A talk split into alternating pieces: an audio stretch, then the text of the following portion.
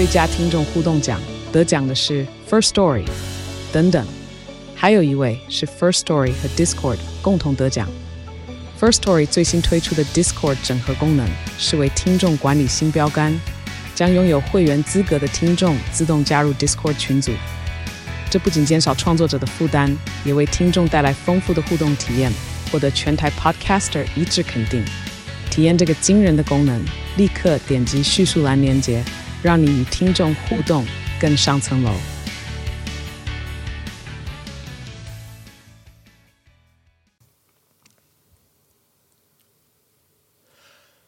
Hello，大家好，我是 Green，我是 Akira。你现在听到的是陪你一起享受兴趣的好朋友——奔山野狼阿拉萨亚罗。Green Evolution，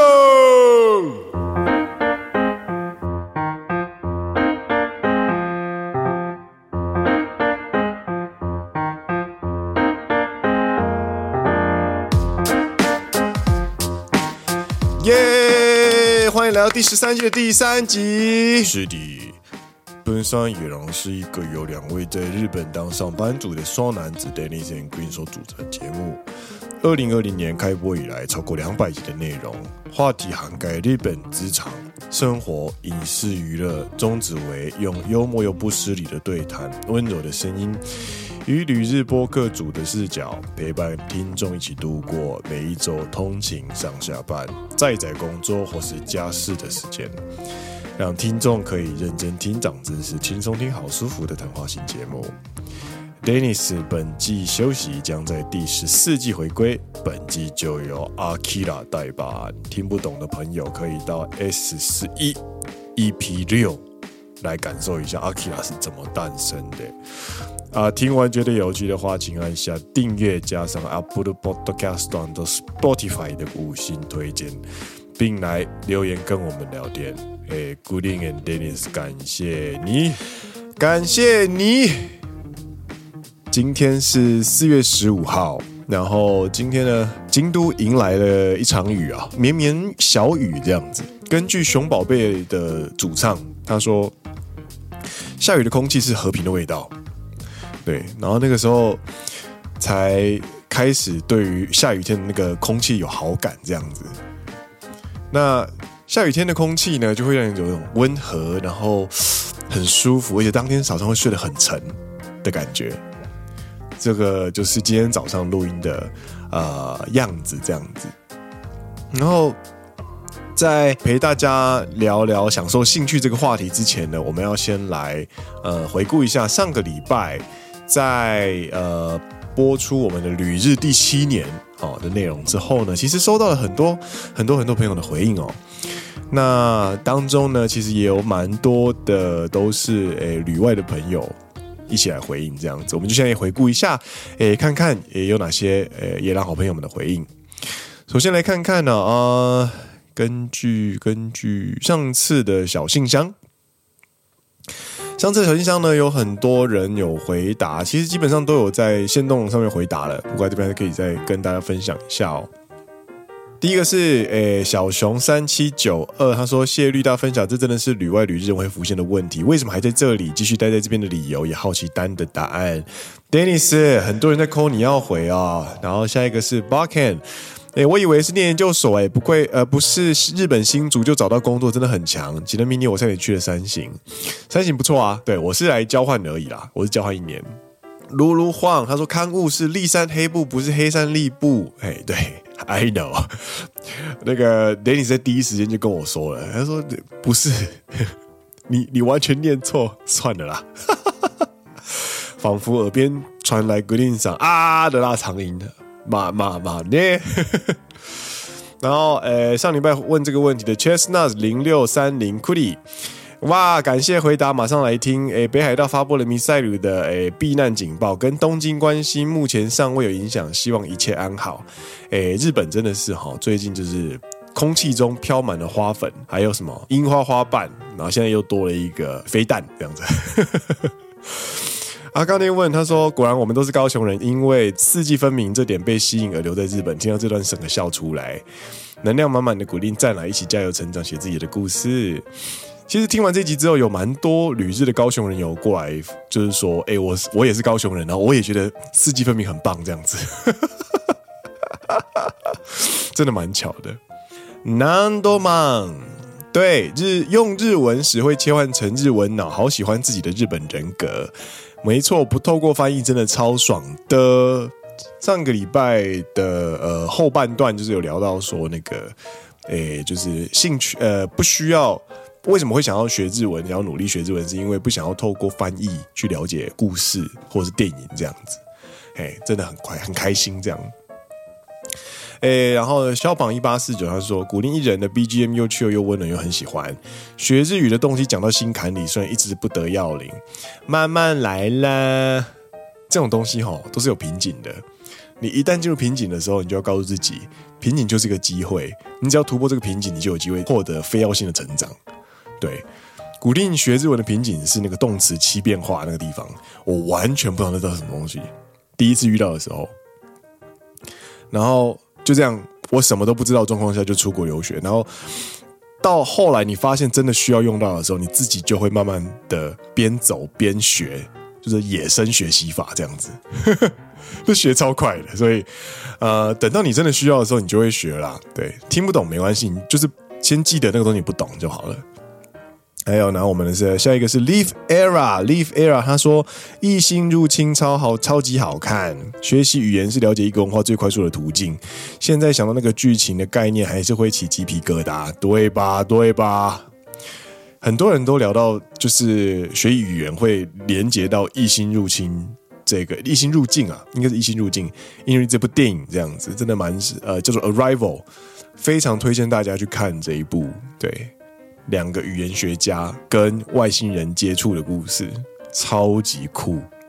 然后下一个是我们的 Andy 一二零九 T T W 后半段满满的共鸣感，边听边点头如捣蒜，即使在上班听了还是起鸡皮疙瘩。谢谢奔森野狼，谢谢收听啦。然后呢，还有我们的 Apple Podcast，他说：“诶，古令声音好性感。”他是曾经的东京社畜，这集听完内心也很有感。我也是高雄人，对于听听那那段非常有感。来了来了来了！去年也是我旅日第七年时决定归国，在下这个决定之前，内心真的挣扎了好久好久，不知道自己做这个决定到底对不对。不过就像你分享的金盏花大酒店的那句话，我相信到最后都会是好事。愿你们的日本生活能平安顺心。P.S. 花粉症真的好痛苦啊、哦！看来你也是花粉症的患者，大家一起加油啦！对啊，如果你能够回台湾的话，我觉得是好事啊，因为我真的觉得社社交社群这个概念就等于是你出国必须要牺牲的东西。就像呃，古令现在面对的一个烦恼就是十一月十一月初的时候，呃，古令的老朋友就是高中老妈吉要结婚了，而且那场婚礼是我真的很想要去的婚礼，但是同时呢，那场婚礼呢就刚好撞到完全撞到就是。古令要去出国参展的一个那个展览会的展期，这样，然后因为是中国的展览，所以能够对应的就只有古令。那我有，我就现在就有点烦恼，就是虽然说那个展期是十一月，但是就是会有一种该怎么办，该怎么跟科长科长讲。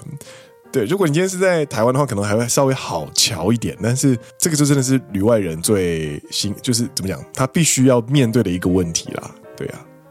毕竟是真的是很要很要很要好的老朋友，就很想他结婚了呢，你就真的很想要去。对，那然后呢，诶，这一集呢很有趣的就是呢，我们的悄悄话信箱来了两位，这一集大家都真的很有感诶，诶，而且是 Andy，他一回应过来回后来回的 Andy 昌啊，他说，诶，第十三季的第二集的第二十六分二十秒之后。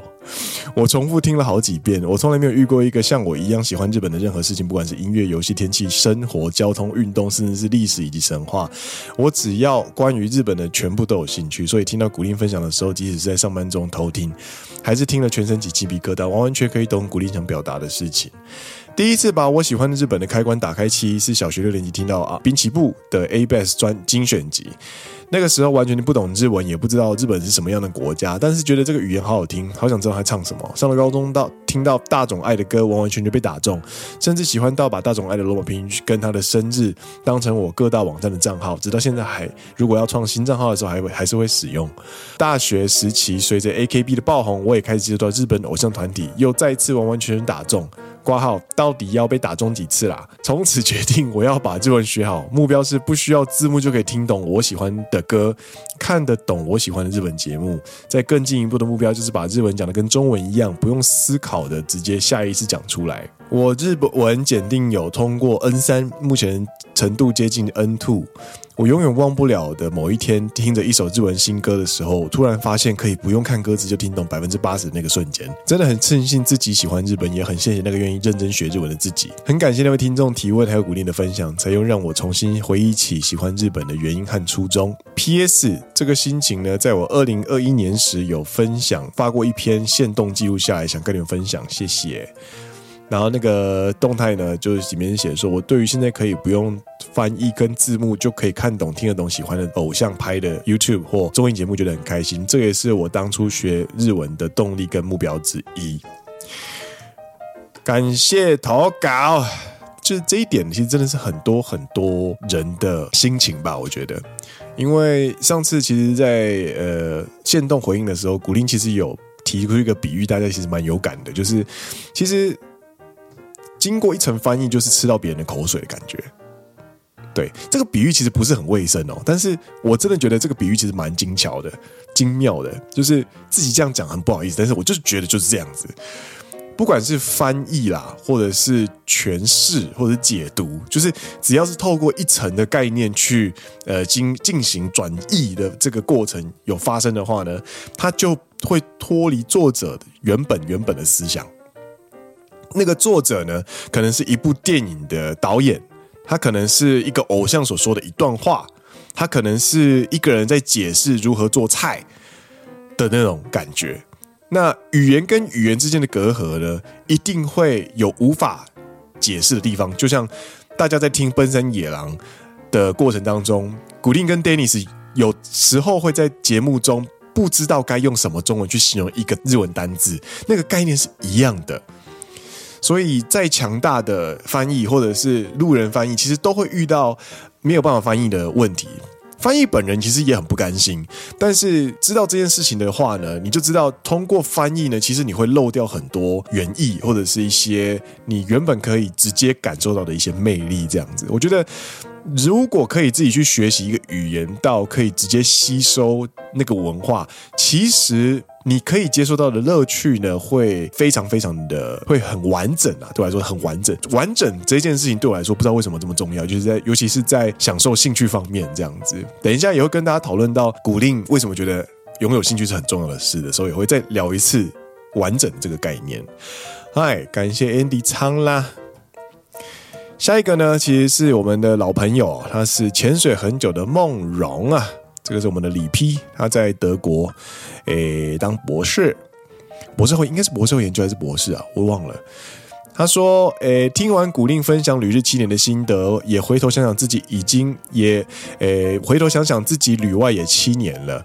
比起被问想不想回台湾，好像倒比较常被问有没有打算留下来。因为职业选择的关系，很早就知道自己必须出国，而且在出国的当下，完全没有想过要回台湾，只觉得自己可能会在不同的国家漂流好一阵子，最后停留在一个不是台湾的地方。”头两年在国外逍遥自在，还处在很多新鲜感的蜜月期，觉得自己适应得很好。直到过了约两年半后，一直没有回台湾，然后就突然想家了。自己的住的城市呢，有一些中菜，并没有熟悉的家乡味。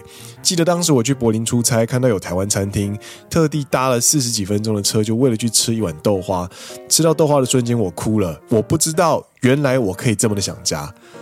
第二次又是隔了超过两年没有回台，那次我去了伦敦出差，那里有卖台湾的炸鸡排，那次我也在咬下鸡排的第一口哭了，挂号完全是出乎意料，然后自己在鸡排店的角落边流泪边吃鸡排。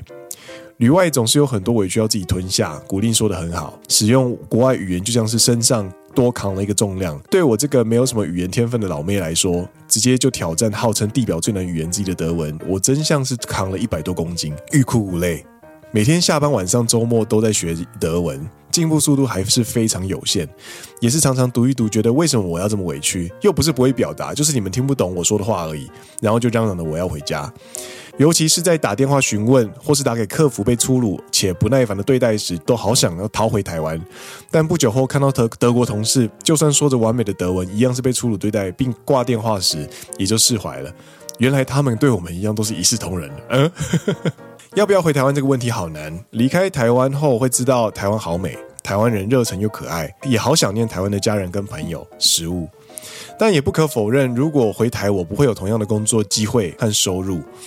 台湾可怕的空气和交通也让我却步，还有我那想要拥有一个自己的房子的梦想。记得在台湾时，我同样也是对未来不抱有什么期待，反正房子买不起，就算有存钱，也不知道可以拿来干嘛。印象深刻的是，出国后某天经过房产公司的广告，看了价格后算了算，发现如果我努力工作存十五到二十年，就可以买得起自己的家，那种充满动力的感觉。最近一两年，慢慢思考着回去台湾的可能性，比起当时头也不回的出国闯荡，开始有了回台湾的念头。未来对我而言，一切都还不清楚。但很感谢的是，出国这几年的经历让我更了解自己，也给了我不管到哪里碰到什么事情、碰到什么问题，我都一定可以解决的勇气。希望所有旅外的游子都能够度过最思乡的时刻。还有，可不可以让台湾的鸡排红起来，到处开？拜托。另外，想帮古令 solo 加油打气，耶、yeah!！括号留言很长，就决定就请古令决定要不要分享留言了。要啊，当然要啊，拜托，多久没来回了，对不对？拜我们的诶潜水很久的呃梦荣李批嗨嗨，就是这个样子啦。果然哦，就是想家这个情绪哦，大家还是很容易共鸣的啦。还有什么？还有那个就是不用透过，就是不用透过翻译就可以享受作品。或者是喜欢的东西，这件事情也是很多人有共鸣的事。对，谢谢大家的回应啦！你们的回应哦，真的是在做节目的时候，真的是会非常有动力，就觉得哦，原来我发现的东西呢，不是只有我自己觉得，而且是大家这么多人都觉得。然后，哎，原来这么多的高雄人都觉得四季很重要。呢。好啦，那这个就是上个礼拜的一些回应啊。我们洋洋洒洒也讲了快二十分钟，我的天呐！嗨，接下来要进入我们今天的主题，陪你一起享受兴趣的好朋友。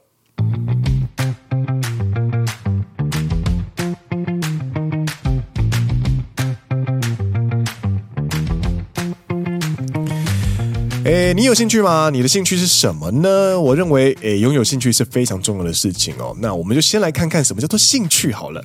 兴趣呢，其实在中文的维基百科、跟日文的维基百科，还有英文的维基百科都有。而且这个兴趣的这个词汇呢，它被分了，呃，将近八十个语言都有类似词汇，也就是代表说，存在于人类社会里面的兴趣，它的存在是非常非常重要的事情。而且最有趣的是呢，中文的维基百科跟日文的维基百科，它对于兴趣的理解是完全不一样的，它的定义是完全不一样的，蛮有趣的。我简单的解释一下一些小地方就好了，比方说，中文维基百科对于兴趣的阐述呢，他说。兴趣是一种人类在定期期间内，为了满足对于某些事物的浓厚热情以及自我享受而欢喜或欢喜而去做的空闲活动。通常人们不是以赚钱或工作而参与这些活动为目的。爱好呢，包括诶收集主题物品或物品，从事创造性或艺术的追求，从事体育活动或是其他诶娱乐活动这样子。这个是中文的危机哦，那日文的危机翻译给大家呢？哦，不是日本人，他立刻提出三个意思，这样子。他说：“诶，趣味就是日文的趣味，趣味其实就是中文的兴趣这样了。趣味它其实有三个意思哦。第一个就是我们所熟知的兴趣，是人类在空闲时间、自由时间的时候呢，基于喜欢而习惯性的重复发生的一个行为或者是一件事情，就被称为兴趣。第二个呢，就是物品。”或者是事情，它所拥有的一种呃味道，这个这个阿奇瓦伊欧莫木基该怎么中文解释呢？就是它的趣味其实就是有点像是美学鉴赏的趣味的意思。呃，就比方说一个茶壶，它的形状、它的颜色、它的材质，都是刚刚好击中你的目标。比方说，它的样子非常的圆，它是一个透明的呃胡子，然后握起来手感非常的温润，然后诶，它煮出来的茶让你觉得特别好喝，有没有？那这个东西对你来说，你就会产生一种爱恰克，你就有一种爱着，然后呢，你就会感受到这个东西的趣味，这样子，应该是这个意思吧？嗯。第三个意思呢，就是趣味。第三个意思就是人类呢会进行，诶，得一就是会因为你呃全神贯注的投入去享受一件事情，对，或者是你非常熟悉、非常理解、非常的详细的一件事情的东西，这样子。然后呢，有趣的事情，在日本的维基百科呢提到兴趣的时候，他最后有提到一个呃医学词条。他说：“拥有兴趣的人呢，或者兴趣多的人呢，其实呢，在你的循环系统，就是包含你的脑中风啊，或者是一些什么呃贫血啊的状况呢，其实它的呃发生的几率会比较低哦，因为因为感觉其实也可以理解啊，就是你你你你会一直保持一种很有动力的状态啊，对。那这个是关于兴趣。”那为什么今天要来跟大家聊聊兴趣这件事情呢？其实，嗯，呃，因为呢，在老绿信箱呢，就是前前阵子又开了一个，然后呢，Shopon 一八四九这位老朋友他说：“古令晚安，想问古令有没有觉得各方面都做得不好的时刻，以及如何调试？已经调整了作息，但仍旧乏力。就是这个问题的时候，就让我直接想到说，哎，那我们可以聊聊兴趣这件事啊。”就是兴趣，它可它的功能呢，真的就是可以让你暂时抽离现实。那我会慢慢的跟大家呃分享它的定义，以及我的兴趣，以及我从我的兴趣中感受的乐趣是什么，去让呃你参考看看，就让小胖同学啊去参考看看，搞不好你可以去找一个你可以投入全神贯注投入的兴趣，会让你生活充满了热情跟动力，这样子。好，那回到我们刚刚的聊的内容呢，就是我们看完了定义之后呢，呃，我想要来聊聊古令的兴趣是什么。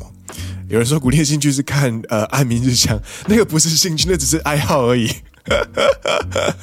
兴趣呢，我个人认为呢，它其实分为诶、呃、享受跟创作啊，享受创作或者体验啦，应该是可以这样讲。但是呃，古令其实比较多是在享受跟创作这两个。方面的兴趣比较多，这样子。那像 Dennis 的话，他的兴趣就比较偏体验，对，他是一个行动力很强的人，他会直接去爬山，他会在星期六就直接杀去山里面，然后就是走上去走下来这样子。然后像古令就会觉得好麻烦，到底爬山有什么有趣的这样子？我并不觉得他都那个，我知道爬山是一件很棒的事情，就仁者仁者要山，智者要水嘛。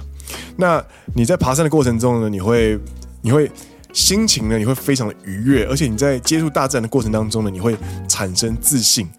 对，你在跟自然互动的过程当中，你会产生一种油然而生的自信，这个是有科学根据的。对，但是呢，古令的天性来说，就是。如果我没有被邀请的话，我就不会出门去爬山这样，所以，呃，我就跟 Danny 这个地方比较不一样。但是他他老大爷就是去爬山啊，然后去钓鱼啊，然后或者是跟朋友去海钓，他会去海钓，你知道吗？他会杀鱼，你知道吗？不是 shark，不是沙美的那个鲨鱼，是他会他会去钓一堆鱼回去之后呢，就是看着那个 YouTube 影片，然后学怎么杀鱼，然后怎么怎么东西，怎么东西这样子，然后还有什么？他还。他会打麻将，然后嗯，还有什么嘛？很多啦，然后运动啊，打球。他以前是打球，他以前打篮球的，他也是龙舟队这样子。那对古令来说呢？古令就是一个喜欢享受跟创作的人，对。你你你这种东西啊，就是以前你会觉得说，哎，别人的兴趣好像比较高尚，然后自己的兴趣好像比较弱。但是随着年纪增长之后，你发现没有没有没有没有没有没有那回事，那只是差差异不一样而已。就是我我熟悉的东西，我呃在行的东西，别人不一定在行。那我只要顾我在行的东西，其实就对以一个兴趣来说，其实就足够了。那我想要分享的兴趣就是呢，我非常喜欢音乐。那我认为用音乐去讨论，诶，兴趣对一个人如此重要的这个话题来说，是非常适合的例子。嗨，那上个礼拜呢，其实在讨论说，就是为什么不通过翻译去理解到一件事情是很美好的事的时候，我举了龟田音乐大学这个节目 NHK 节目里面的龟田诚之校长在讨论，诶，无限开关的一首歌叫做《权力少年》，他的贝斯编曲的时候呢，我就有提到这件事情了。在听音乐的时候啊，享受音乐这件事情呢，它是非常有层次的。它是非常非常有层次的。一开始你去接受到一首歌，哦，我们就讲周杰伦的歌好了。那我们就讲一些我们这个奔三野狼这个奔三年纪附近的人比较熟的歌，比方说，呃，讲简单爱，或者是甚至我们聊早一点的杰伦第一张专辑的就是心情啊，第一张专辑心情就是第三首嘛。那一开始呢，你会理解到旋律跟歌词。这个是最直接的嘛？你听得到旋律啊，然后你看得到歌词啊，这两个东西是最直观的东西。那接下来呢，你听音乐的过程当中，你就会慢慢慢慢的去听到编曲、音乐配置、词曲咬合跟和声。你每听到一个东西呢，你对一首歌就会产生一个新的认识。我听周杰伦是从二零零零年开始，对，小学大概四五年级的时候开始听。所以听到现在呢，其实有些一些非常喜欢的专辑都已经听了快二十几年了。哇靠，二十几，好恐怖哦！哎，对，就是听了快二十年了这样子，我还是有办法在里面找到新东西。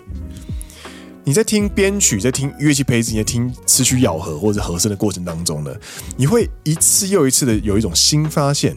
当你对一个兴趣呢，理解的能力越详细、越深入的时候呢，你就有能力去品味每一个送上前的好东西，而且你会比其他人都明白这个东西到底好在哪里。当你可以明白东西好在哪里，而且珍惜这个东西的时候呢，你就可以越了解自己到底喜欢什么，了解自己的偏好或者是喜欢的东西越清楚的时候呢，你就可以很明确的去区分适合自己跟不适合自己的。音乐类型，除了音乐之外的是每个东西其实都是一样的。你理解的越清楚，你就可以知道说，哦，那个东西其实不是我在行的，或者是那那个，比方说重金属音乐，我知道有一群人很喜欢它，我也知道它的魅力在哪里，但是它不是我特别喜欢的类型的音乐。但是我尊重那样的类型的音乐，而且我也知道它是很有魅力的。这样子，你就可以用一以一种。呃，你面对不是自己手边范围的东西，你可以以一种很中立的角度，然后很客观的心情以及尊重的态度去接纳那个东西。那当你对自己的理解越深刻，对自己喜欢的音乐越类型越明白的时候呢，你对于这方面的东西你就会越有自信，因为你可以知道东西跟东西之间的差异，音乐跟音乐之间的差异。它只有差异，那个差异是中性的，它没有谁比较高尚，谁比较低端。对。此外呢，我为什么喜欢音乐呢？就是因为呢，音乐呢，其实它在享受的过程当中呢，它会不断的带你触类旁通。我们刚刚聊到周杰伦嘛，周杰伦呢，其实是我在学古典音乐过程当中所接受到的一个新的刺激。那音乐在我们的人的生活当中所扮演的角色其实非常的多，比方说，呃，我们就讲古典音乐嘛，古典音乐的话，它会出现在一些，比方说广告音乐，有没有？你当你对一个音乐的类型开始有掌握的时候呢，你就会去感受一下你生活中会遇到的配乐，甚至是你在看一部电影的过程当中，你去感受到的电影配乐。对于音乐类型的详细的认知呢，会打开你对很多事情的视野哦。这个东西其实讲了很多次了，你会去更细致的去感受到很多很多的事情。比方说，呃，《阿甘正传》，《阿甘正传》这部电影啊，它的配乐是有拿有拿奖的。对，那它如何？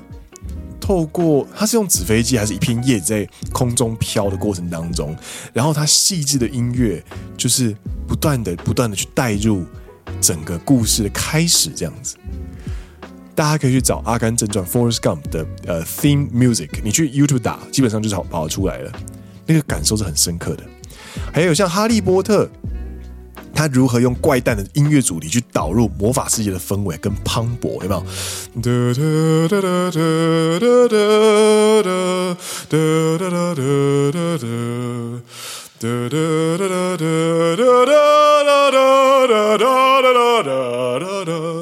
格拉芬多，有没有？他明明就是一个。男孩的名字，然后他其实就在讲一个校园物语，但是他的音乐一出来的时候呢，你脑中就会瞬间被打开整个魔法世界。这个就是这个配乐它成功的地方。还有像《侏罗纪公园》或者《星际大战》，用壮阔的配乐有没有去描绘，不管是恐龙的雄伟啊，整个世界的荒诞的雄伟啊，或者是像《星际大战》的那个什么宇宙的深层。以及，比方说黑武士出场的那个角色音乐嘛，哒哒哒哒哒哒哒哒哒哒哒哒哒哒哒哒哒，它就是一种一种军乐队的那种概念所写出来一首主题曲，或者是像《海街日记》，它去透过一些很舒服的配乐去呃衬托日常那些，就让我们非常容易被忽视的美好。其实。音乐啊，聊到电影配乐啊，其实可以聊很多东西。因为像比方说，电影配乐呢，它出现的 timing 都是有理由的。片头的配乐是要告诉你这一部电影的基调，主角在感受到成为英雄的那一个时刻，the hero moment，会出现的音乐呢，就会让你可以明白那个东西的澎湃在哪里。比方说，《复仇者联盟》的终局之战有没有？噔噔噔噔噔噔噔噔噔噔噔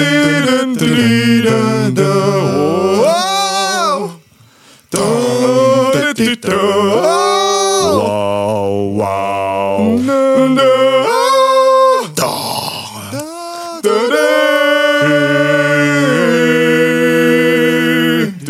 叮叮噔噔叮叮噔噔叮叮噔噔叮叮噔噔叮叮噔噔叮叮噔噔叮叮噔噔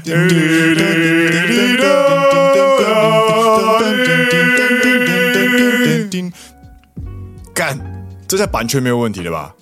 有没有？他会在那个出现的 hero moment 的时候呢，就是给你一个很澎湃的那种感觉，让你看着画面，听着音乐，你就可以享受到那个导演想要告诉你这个 moment 很重要。对，所以怎么讲？然后或者是像比方说，所以音乐在配电影配乐里面的角色是扮演非常重要的东西哦。所以比方说一些重要的台词或者独白的时候呢，电影是不会有配乐的。它会让你聚焦在角色讲的内容里面，比方说《Scent of Woman》女人香，最后 Al Pacino 在骂那些栽赃的那些臭少爷学生的时候，那个现场是没有音乐的，因为他那一段独白就足够你震撼。他甚至希望不要音乐去左右你观影的情绪，对吧？然后或者是一场雨，同样是一场雨。你透过配乐，你可以去定义这一场雨呢是阴森的。丹尼斯警官，我来到现场了，并没有发现你所谓的狼人的尸体，但有移动过的痕迹。医护班已经先来过现场了吗？你说什么？监视器上没有人进出过这间房子？难道说狼人还没死？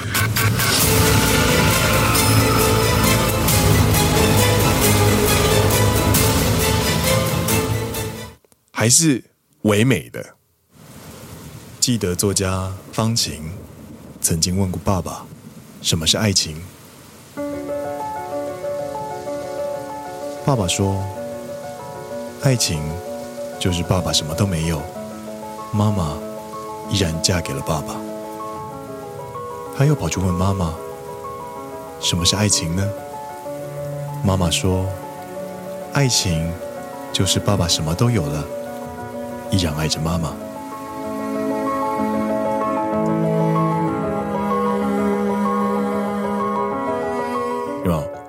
都是完全不一样的东西。你透过配乐可以完全左右一个东一个电影、一个画面、一个时刻的氛围。好，那虽然呢，这些在新享受电影配乐，虽然这些东西呢，其实都在当下都不会有感觉哦，但是呢，你总会去回味一些时刻的时候，会意识到哟，原来这个地方的感动是来自于配乐。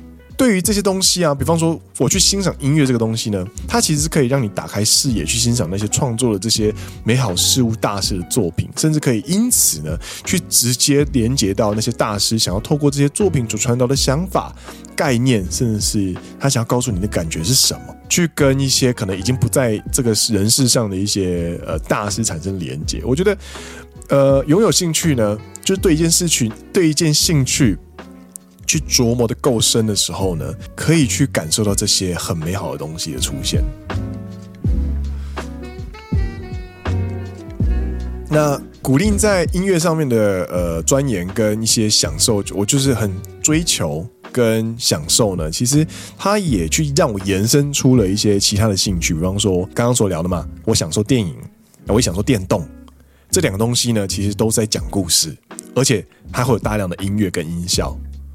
那享受音乐呢，其实也会影响我去创作，因为我开始想要去捕捉一些时刻，然后透过我想要去表达一些我的视野，所以我喜欢拍照，我喜欢做播客，它都是一个创作的过程。对，所以讲到这边呢，其实我们聊了很多东西哦，就比方说一开始聊到听的音乐的细节啊，然后去享受呃相关的电影音乐啊，音乐。因为古令喜欢音乐，所以享受电影配乐。享受电影配乐过程当中呢，你开始可以明白电影它的构成，它出现的音乐的时间点是什么，这样子。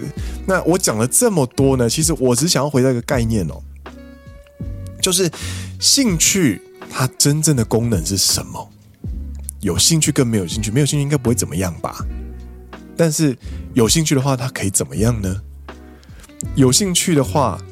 你就是有一个真正的功能，就是你可以全身投入，以及暂时抽离现实，全心投入一件事情，全神贯入它的一个专注的状态，它会让你进入一个 zone 的状态。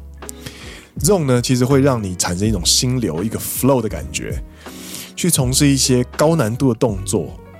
比方说，一个球队它进入了 zone，它可能就会不断的透过高难度。诶，他可以在专高高度专注以及高度难度的过程当中，去展现他高度的能力的那种感觉，全身投入的过程，或者是享受暂时的抽离现实。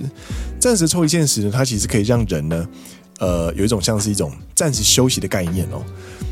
嗯，投入在兴趣里面这件事情呢，它是一种暂时休息又同时充电的一种状态。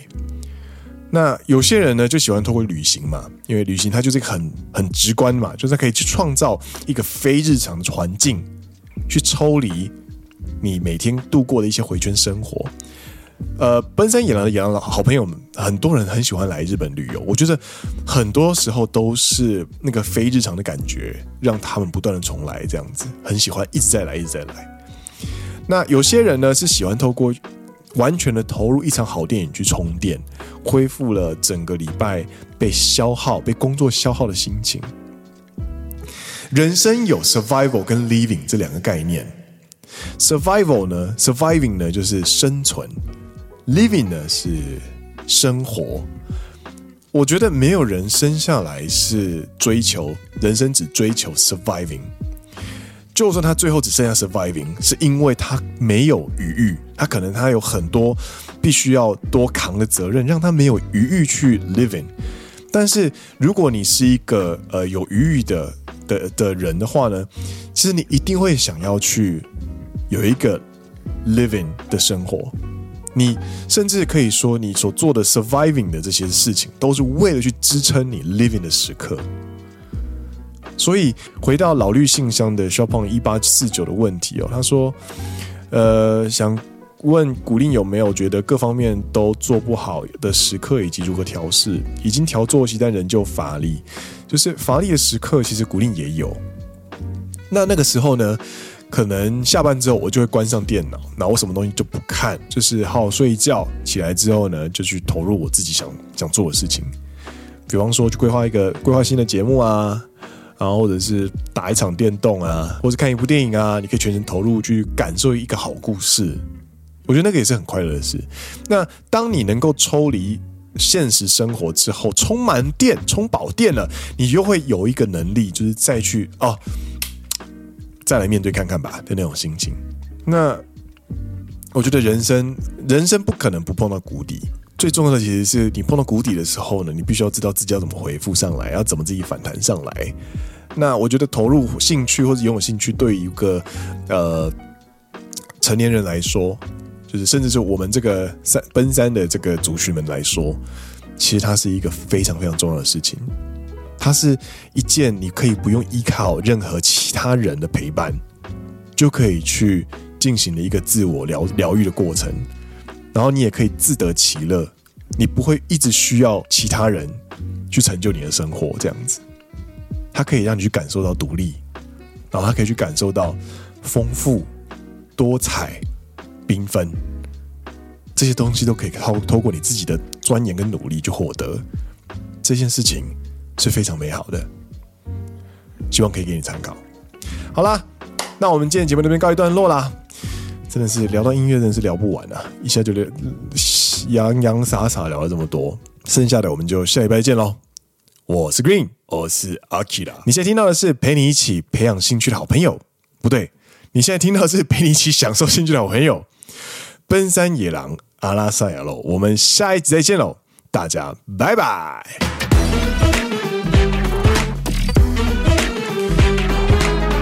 距离丹尼斯的回归还有七十七天。